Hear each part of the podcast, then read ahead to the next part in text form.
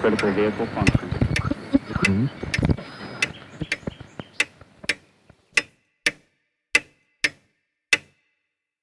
Herzlich willkommen zu Zukunft Denken, Episode 39. Der Titel der heutigen Episode ist Follow the Science, also Folge der Wissenschaft. Ist dir das Motto oder die Forderung vieler heutiger Umweltbewegungen, aber auch zunehmend politischer Akteure. Die Frage, die ich heute diskutieren möchte, ist, was ist von diesem Slogan zu halten? Ich meine, was könnte falsch daran sein, den Erkenntnissen der Wissenschaft zu folgen? Aber bei genauerer Betrachtung wird sich, glaube ich, die Sache wieder, wie so häufig, als etwas komplexer darstellen, als vielleicht auf den ersten Blick angenommen. In dieser Episode möchte ich aber im Wesentlichen Gedankenanstöße geben und hoffe, dass Sie diese nicht nur weiterdenken, sondern mir auch Ihre Erkenntnisse zusenden. Per E-Mail, auf Twitter und so weiter. Versuchen wir die Frage zunächst einmal zu strukturieren. Ich glaube, wir müssen hier drei unterschiedliche Aspekte auseinanderhalten, von denen ich in dieser Episode nur den dritten diskutieren werde. Der erste ist, in welchem Umfang können wir Wissenschaft und Erkenntnis vertrauen? Follow the Science setzt natürlich hohe Ansprüche an die Qualität des Wissens, an die Qualität der Erkenntnis. Zweitens, gibt es in komplexen Systemen überhaupt eine klare Beschreibung von Problemen und Lösungen? Oder ist schon diese Betrachtung für sich genommen problematisch? Und drittens, wenn wir diese ersten beiden Aspekte mal ignorieren oder besser gesagt annehmen, wir kennen die Wahrheit, es gibt keinen Zweifel daran.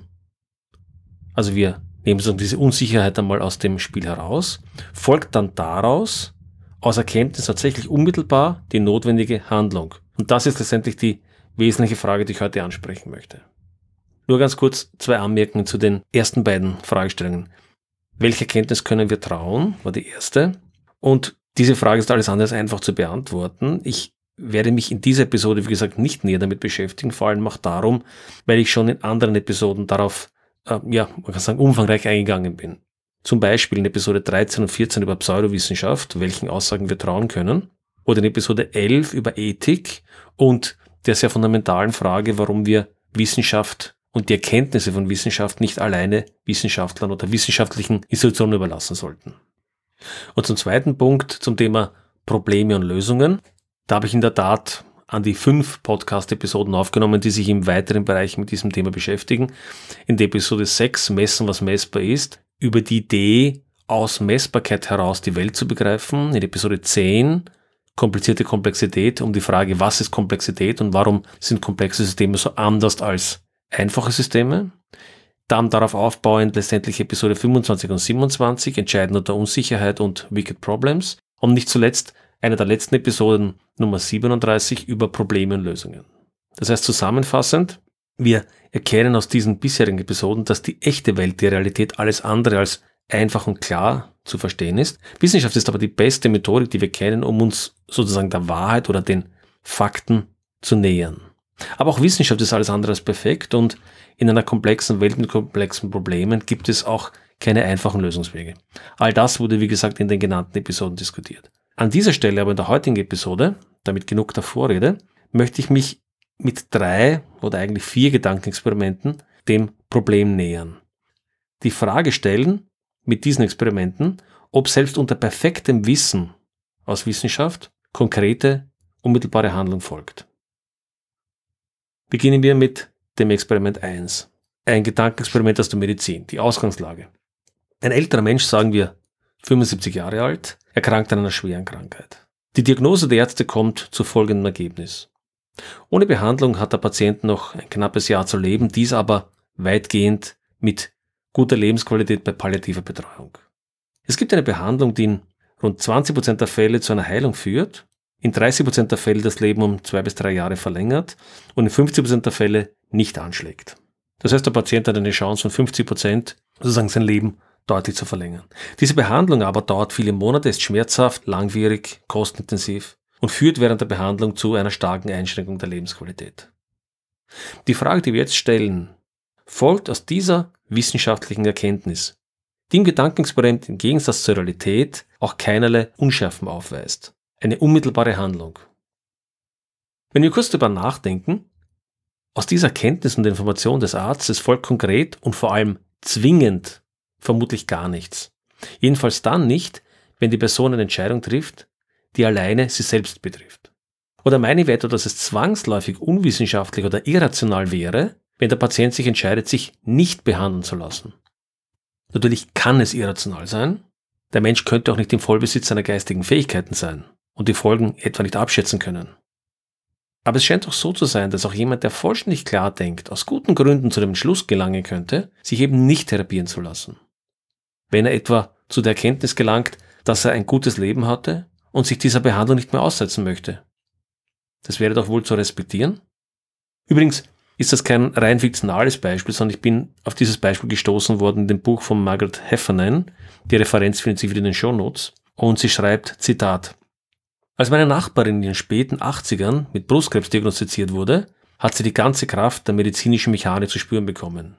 Sie verweigert eine Behandlung, aber ihr Arzt war so irritiert, dass er grußlos aus dem Zimmer gelaufen ist und sie alleine gelassen hat. Für den Arzt war also nicht vorstellbar, dass eine ältere Person zu der rationalen Entscheidung gelangen kann, sich in einem konkreten Fall nicht therapieren zu lassen. Kommen wir zum zweiten Beispiel, ebenfalls medizinisch, und zwar im Grunde genommen dasselbe Beispiel, aber leicht modifiziert. Die Ausgangslage medizinisch wie im ersten Fall, aber betroffen ist in unserem zweiten Gedankenexperiment kein älterer Mensch, sondern ein sieben Jahre altes Mädchen. Das Entscheidende in diesem Fall ist, das Kind ist in einem Alter, in dem man nicht die Reife erwarten kann, eine solche Entscheidung selbst zu treffen. Daher entscheiden in solchen Fällen die Eltern. Die Eltern des Kindes entscheiden sich, wie im ersten Beispiel, gegen die Therapie. Die Ärzte aber sind der Ansicht, dass die Wahrscheinlichkeit einer Heilung oder jedenfalls deutlichen Lebensverlängerung bei 50 Prozent liegt und nicht ignoriert werden darf. Immerhin könnte das Kind im Falle, dass die Behandlung anschlägt, noch viele gute Lebensjahre vor sich haben. Was folgt aus diesem Fall? Vermutlich würden viele Menschen in diesem konkreten Fall zu der Erkenntnis gelangen, dass die wissenschaftlichen Fakten oder die medizinischen Fakten in diesem Fall und die Möglichkeiten, die die Medizin eröffnet, so folgenreich für das Kind sind, dass die Entscheidung der Eltern nicht zu akzeptieren wäre. Wir haben in unserem Rechtssystem ja auch die Möglichkeit, Entscheidungen von Eltern durch entsprechend umfangreiche gerichtliche Maßnahmen zu überstimmen. In diesem Fall würde vermutlich die durchaus gegebene Chance auf Heilung oder jedenfalls mehrere Jahre an Leben in guter Qualität, die letztlich das Ergebnis medizinisch-wissenschaftlicher Erkenntnis ist, mehr Wert zugemessen als der Entscheidung der Eltern. Aber wie auch immer man entscheiden würde, es macht offenbar einen Unterschied, ob wir, wie im ersten Fall, alleine für uns selbst entscheiden, im Vollbesitz unserer geistigen Kräfte, ergänzend gesagt, ob wir für einen oder mehrere andere Menschen entscheiden. Vielleicht auch für solche, die zu dieser Entscheidung im Augenblick oder vielleicht prinzipiell nicht befähigt sind. Und damit sind wir beim dritten Gedankenexperiment und beim Entscheidenden angelangt. Die Wissenschaft ist im Falle der Klimakrise tatsächlich so klar wie in kaum einem anderen Bereich. Wenn wir nicht ganz aggressiv umsteuern, wird die Klimakrise wohl enorme Schäden anrichten. Auch ein Ende der Zivilisation, wie wir sie kennen, ist in absehbarer Zukunft durch die Folgen der Krise nicht auszuschließen, sondern, wie viele meinen, sogar wahrscheinlich. Die Wirkungen heutiger Entscheidungen reichen allerdings weit in die Zukunft, über Jahrhunderte oder Jahrtausende und beeinflussen somit viele, viele zukünftige Generationen. In den letzten Monaten, Jahren ist eine Idee aufgekommen, auch durch ein Buch von Roman Krishnarik, ich hoffe, ich spreche seinen Namen richtig aus, Good Ancestor. Hier wird besprochen die Frage, dass wir heute mit unseren Entscheidungen Verantwortung für künftige Generationen haben. Die Idee ist, wir sollten uns doch wie gute Vorfahren benehmen. Das hört sich sehr schön an und sehr, ja, verantwortungsbewusst an. Aber in der Praxis, wenn man darüber nachdenkt, erweist sich die Frage, wie wir denn gute Vorfahren sein können, als gar nicht so einfach und ziemlich vielschichtig. Um nur drei von vielen möglichen Fragekomplexen kurz anzusprechen. Erstens. Wie lange in die Zukunft sehen wir unsere Verantwortung? Folgt man aktuellen Diskussionen und Berichterstattungen der Klimakrise, wird oft von unserem Jahrhundert gesprochen. Aber ein Jahrhundert ist nun nicht wirklich ein langer Zeitraum. Vor allen Dingen nicht bei Themen, deren Wirkung sich erst so richtig über viele Jahrhunderte und länger entfalten werden. Die menschliche Hochkultur geht wenigstens 3000 bis 4000 Jahre in die Vergangenheit zurück. Ein Zeitraum, den wir auch historisch sehr gut überblicken. Jetzt könnte man daraus folgern, vielleicht sollten wir einen solchen Zeitraum 3, 4, 5000 Jahre in die Zukunft blicken oder uns für diesen Zeitraum verantwortlich fühlen oder noch mehr. Auf der anderen Seite, viele Menschen haben emotional, wie wir es der Psychologie wissen, im Wesentlichen einen Zeitraum der Empathie, der vielleicht bis zu ihren Enkeln reicht, also sagen wir 50 bis 70 Jahre in die Zukunft und das wäre jetzt in der heutigen Zeit etwa vielleicht bis Ende dieses Jahrhunderts. Wie gehen wir mit diesem Dilemma um? Wer entscheidet den relevanten Zeitraum, für den wir uns verantwortlich fühlen? Zweitens, wer kann aber in einer Situation, die derartig komplex ist, dass wir kaum verstehen, wie wir in diesem Jahrhundert, also in den nächsten Jahrzehnten über die Runden kommen, auch noch die Idee haben, wie unser Handeln über Jahrtausende wirkt oder anders gesagt, wie Entscheidungen, die wir jetzt treffen, sich über Jahrtausende auswirken wird. Heffernan schreibt, The future has no available datasets, ja, oder anders gesagt, die Zukunft hat keine verfügbaren Daten. Unser globaler Lebensstil ist in jederlei Hinsicht nicht nachhaltig, vor allem nicht über Jahrhunderte oder Jahrtausende gedacht. Denken wir an Energieverbrauch, Rohstoffdurchsatz, der noch dazu ständig steigt über das Wirtschaftswachstum. Aktuell leben wir nach dem Motto, wie Ray Bradbury es so bildlich ausdrückt, wir springen von einer Klippe und erst auf dem Weg nach unten bauen wir unsere Flügel. Es ist möglich, dass wir weiter lernen, neue Technologien schaffen, neue Systeme bauen oder bestehende so verändern, dass es gelingt, auch langfristig zu überleben. Aber ehrlicherweise hat niemand eine Idee, ob und wie das genau klappen kann. Die aktuelle Lebensweise jedenfalls wird mit Sicherheit nicht über Jahrhunderte funktionieren, völlig unabhängig davon, ob wir die Klimakrise auslösen oder nicht. Worauf bauen wir also unsere Zuversicht auf, langfristig in die Zukunft planen zu können?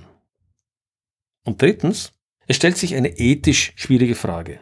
Wie ist das Leben aktuell lebender Menschen gegenüber möglicherweise in der Zukunft lebender zu bewerten?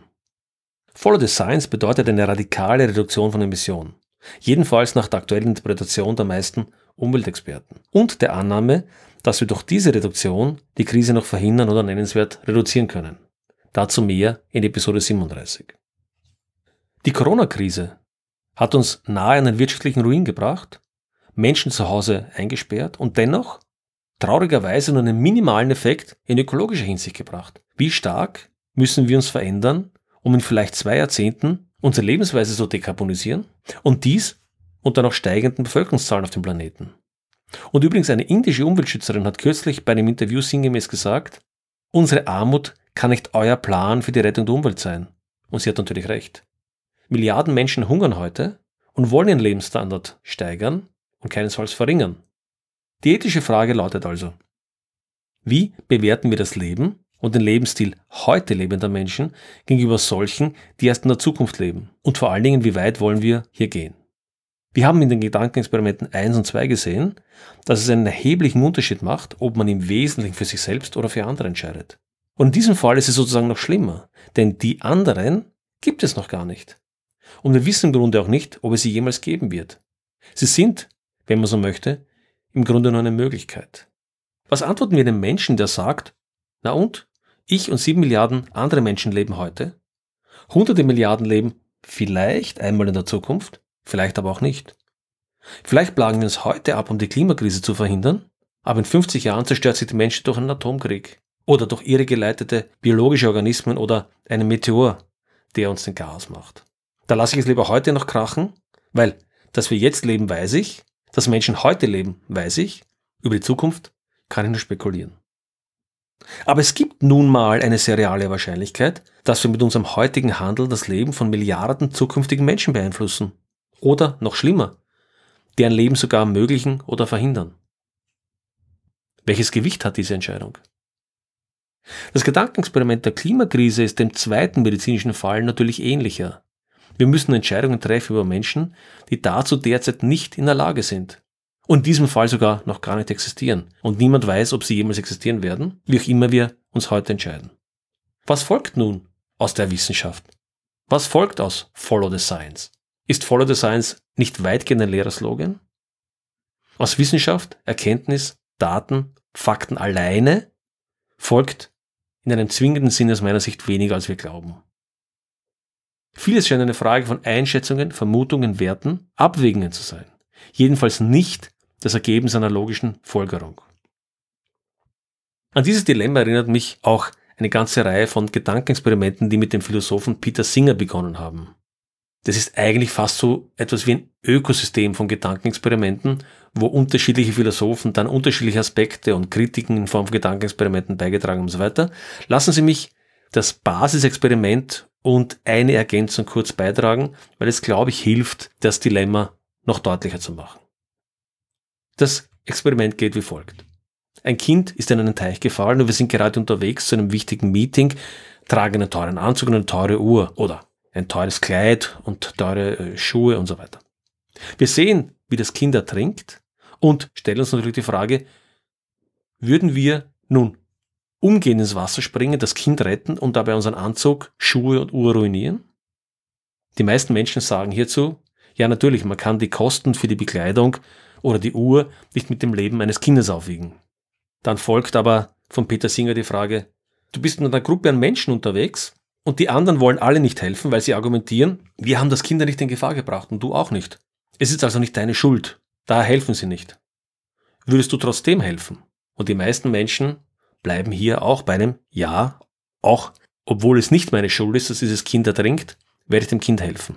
Dann verschärfen wir die Frage weiter. Würden wir das Kind auch retten, wenn es kein einheimisches Kind wäre, sondern zum Beispiel das Kind eines illegalen Immigranten? Auch hier antworten an die meisten Ja natürlich, das spielt keine Rolle. Und zuletzt, du bist selbst nicht am Teich, aber in der Nähe des Teichs und ein Freund ruft dich an. Er sieht ein Kind ertrinken, kann aber nicht schwimmen. Würdest du hinlaufen, um das Kind zu retten? Auch hier die Antwort der meisten Ja. Dann folgt Peter Singer mit der Frage, Sie haben jetzt alle obigen Fragen mit Ja beantwortet. Sie waren bereit, auf mehrere tausend Euro zu verzichten, dadurch, dass Sie Ihren Anzug, Ihre Uhr, Ihre Schuhe kaputt gemacht haben, um ein Kind zu retten. Jede Minute stirbt irgendwo auf der Welt ein Kind an einer Ursache, die mit wenig Geld verhindert werden könnte. Wie viel Geld zahlen Sie, um das zu vermeiden? Wie viele Kinder retten Sie? Du warst soeben bereit, tausende Euro zu verlieren. Zahlen Sie diese tausende Euro jedes Monat für andere Kinder? In der Realität gilt für die allermeisten Nein. Und dieses Beispiel wird seit Jahren kontroversiell diskutiert. Hat Singer recht? Oder ist es nur verständlich, dass uns das Naheliegende mehr kümmert als das Ferne? Wer würde etwa nicht sein eigenes Kind vor dem Kind des Nachbarn oder dem Kind eines Unbekannten retten und so weiter? Aber das Szenario lässt sich, um wieder beim Beispiel von Wissenschaft und Erkenntnis zu bleiben, in beliebige weitere Höhen treiben. So gibt es halt eine Variante eines Philosophen, der versucht, das etwas auf die Spitze zu treiben und er sagt folgendes. Du willst gerade ins Wasser springen, um das Kind zu retten, aber bevor du springst, denkst du nochmal nach. Wenn ich das Kind rette, ich muss sofort springen, das Kind ertrinkt jetzt, zerstöre ich den Anzug, Schuhe, Uhr und sagen wir 3000 Euro. Mit diesen 3000 Euro könnte ich aber 10 Kinder in einem anderen Land das Leben retten, wenn ich diese Summe spende. Also wenn ich meine Kleidung verkaufe, die Uhr verkaufe und dann diese Summe spende. Also folglich entscheide ich mich, das logisch Richtige zu tun. Ich lasse das Kind ertrinken, gehe aber sofort, verkaufe diese Kleidung, die Uhr, die Schuhe und rette zehn anderen Kinder das Leben. Ich glaube, die allerwenigsten würden dieser Intention und dieser logisch durchaus begründbaren Variante folgen. Und wir sehen hier auch einen Konflikt wiederum zwischen unterschiedlichen Arten von Ethiken. Einer kantischen Ethik, wo Leben gegeneinander nicht aufgewogen werden dürfen, gegenüber einer utilitaristischen Ethik, wo es eher um die Größe des Leides, um die Zahl der Leidenden geht. Aber ein Diskurs, der jetzt an dieser Stelle zu weit führt, aber nur um zu zeigen, dass man sehr unterschiedliche ethische Konzepte im Kopf haben kann, wenn man solche langfristigen oder solche großen Entscheidungen trifft. Aber ich reiße diese auch konstruierten Optionen nur an, um uns vor Augen zu führen, dass es in solchen Fragen oftmals ethische Überlegungen gibt, die kaum anhand reiner empirischer Fakten zu beantworten sind und schon gar nicht unmittelbar. Was folgt daraus? Jedenfalls aus dem Gedankenexperiment würde der Satz Follow the Science zutreffen, bräuchten wir keine Politik, keine Demokratie. Dann würden wir die Fakten auf den Tisch legen und Experten würden entscheiden. Oder noch besser, Computer. Denn Menschen könnten Fehler machen oder vielleicht von persönlichen Motiven geleitet sein. Aber würden wir uns einer solchen globalen rechnerischen Logik unterwerfen? Wie wir also an dem Beispiel gesehen haben, folgt schon unter idealisierten Annahmen selten konkrete Handlung aus konkreter Erkenntnis. Sehr häufig sind Bewertungen vorzunehmen, die alles andere als eindeutig und im engeren Sinne nicht wissenschaftlich sind, jedenfalls nicht empirisch wissenschaftlich. Andererseits gibt es Erkenntnisse, deren Tragweite zeitlich weit über unsere aktuelle Lebenswelt hinausreichen. An dieser Stelle wird eine Bewertung durch aktuell Lebende unter Umständen ebenso fragwürdig. Aber wer soll sonst entscheiden, als wir, die wir jetzt leben? Und nochmals, all das gilt unter idealisierten Annahmen, wie ich zu Beginn gesagt habe. unter realen Annahmen ist die Situation noch viel schwieriger und die Idee, man müsse einfach der Wissenschaft folgen, erscheint dann, würde ich meinen, reichlich naiv. Übrigens eine letzte Anmerkung. Diese Erkenntnis, die ich hier versucht habe darzustellen, ist nicht besonders neu. Ich habe nur versucht, sie auf eine vielleicht interessante Weise herzuleiten, besonders weil sie in der heutigen Zeit ja doch eine nicht unerhebliche Wirkung entfaltet. Bereits vor mehr als 100 Jahren hat der sehr einflussreiche deutsche Soziologe Max Weber Folgendes in einem Artikel geschrieben. Es sei, Zitat, niemals Aufgabe einer Erfahrungswissenschaft, bindende Normen und Ideale zu ermitteln, um daraus für die Praxis Rezepte ableiten zu können. Zitat Ende. Was machen wir nun mit Follow the Science? Ich würde sagen, kluge Entscheidungen für unsere Zukunft sind enorm komplex. Sie sollten von der Wissenschaft informiert erfolgen, von den besten Erkenntnissen, die wir haben, informiert sein. Sie folgen aber in keiner schlichten Weise aus diesen. Zu viele Unsicherheiten und Werturteile sind damit verbunden, die wir nur als Menschen untereinander aushandeln können. Aber vielleicht liege ich hier falsch. Und damit bleibt, besonders nach dieser Episode, das Zitat von Marcel Reich-Ranitzky bzw. Bertolt Brecht gültig. Und am Ende sehen wir betroffen den Vorhang zu und alle Fragen offen. Oder anders gesagt, ich habe es mir heute wieder einmal relativ einfach gemacht. Ich habe keine klare Lösung angeboten, sondern das Problem in all seiner komplexen Faszination offengelegt und Ihnen und Ihren Gedanken übergeben. Wie entscheiden Sie sich? Damit bedanke ich mich wieder für die Aufmerksamkeit, wünsche einen guten Morgen, einen erfolgreichen Tag oder einen geruhsamen Abend, je nachdem, wann Sie mich hören. Bis zum nächsten Mal.